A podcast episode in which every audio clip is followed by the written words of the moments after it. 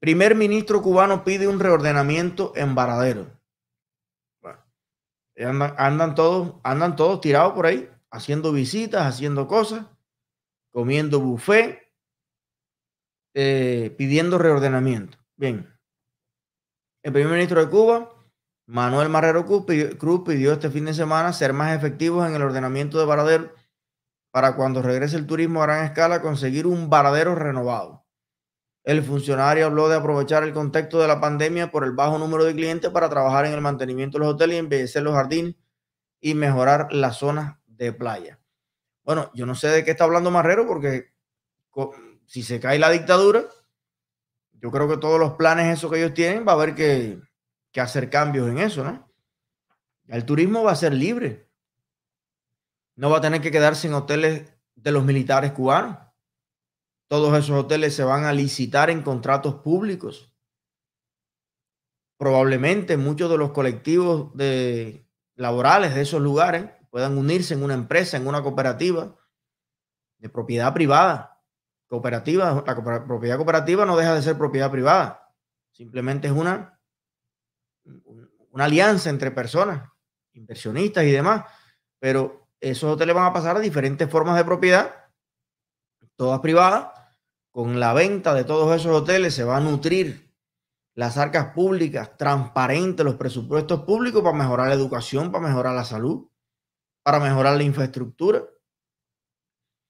Y entonces, bueno, los turistas van a ser libres totalmente de quedarse lo mismo en la casa de cualquier cubano que lo requiera o de un hotel, si eso es lo que... Y entonces, claro, la gente ahora cuando tiene esta franquicia, como dice, hay mil maneras de hacerlo, entonces le va a poner más amor, más cariño, más empeño a su trabajo, los hoteles van a estar más limpios, no se le van a perder las cosas a los clientes, nadie que trabaja allí le va a estar pidiendo la pasta de dientes, ni el jabón, ni qué bonitos están tus zapatos, porque evidentemente con las ganancias, eh, o sea, van a aportar impuestos, pero con la ganancia, cuando se la repartan entre ellos, van a poder tener linda su casa, comprarse su carrito, comprarse la ropa que usa hoy solamente eh, el señor Díaz Canel, la gente la va a poder comprar.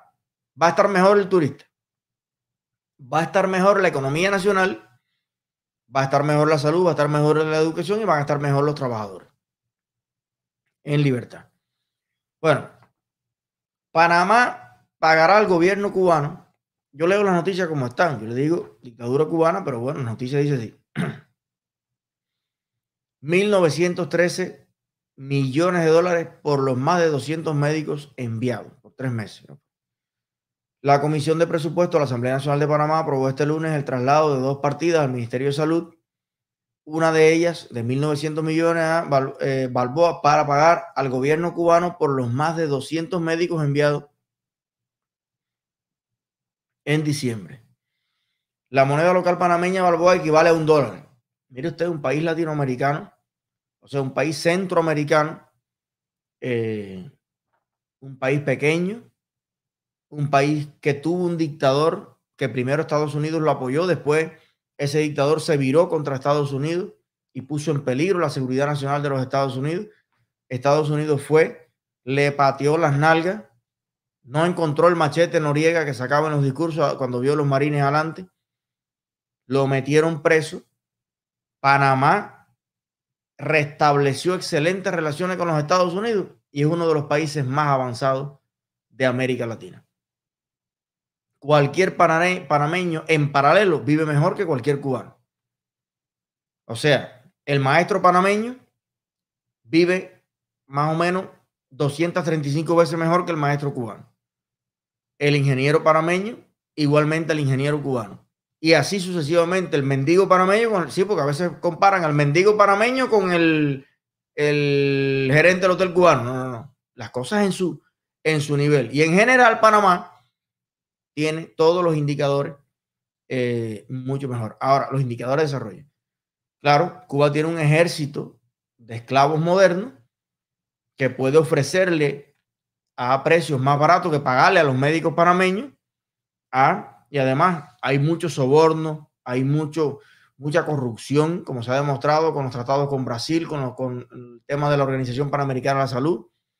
y consigue este tipo de contrato, porque si un médico panameño cuesta eh, al mes eh, cuatro veces lo que se ofrece a los médicos cubanos, bueno, tráelos para acá. Tráelos para acá. Y entonces hay que ver cómo se hacen todas estas cosas. Yo no tengo, por supuesto, ningún problema en que médicos cubanos trabajen en Panamá. El problema que tengo yo son dos. O los problemas que tengo son dos. Problema número uno. Este dinero se le va a pagar a los médicos. No, ¿verdad? Este dinero va completamente a las arcas de la dictadura y, ahí viene el problema, es el uno. Y el problema número dos, ven acá, eh, ¿qué se hace con ese dinero? Fíjate qué cosa tan linda tiene la democracia. Le van a pagar esos dos millones de dólares a la dictadura y ahí está público. Usted entra a los números del Ministerio de Salud de Panamá y ahí está. Dos millones de dólares en concepto tal. Esa es la democracia. Ahora vírese al revés y vaya para Cuba y pregúntele al Partido Comunista qué va a hacer con ese dinero.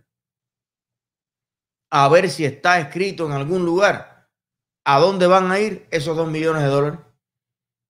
¿A qué policlínico, a qué hospital, a qué consultorio médico, a qué instrumental, a qué medicinas de las que faltan en la farmacia en Cuba, qué se va a comprar? Entonces, si usted en Cuba no ve la mejora por ningún lado, entre más médicos esclavizan en el mundo, más malo están los hospitales, más malo está todo. Ahí teníamos una información, no sé si la subimos a producción, que me mandaban fotos y cosas de los policlínicos, que aquello realmente es un campo de concentración. ¿Cómo está todo? Entonces, si ni se benefician, los, médicos, imagínate, cobran un poquito más que en Cuba y viajan. sí, pero van para un monte a coger enfermedades, a coger chinche, a arriesgar su vida, como han muerto tantos para poder tener un DVD, un televisor, repellar una pared, traerle una ropita, una goma para la bicicleta a su gente. Entonces, ese es el problema de esto. No es lo que se hace, es cómo se hace. Y para beneficiar a quién se hace.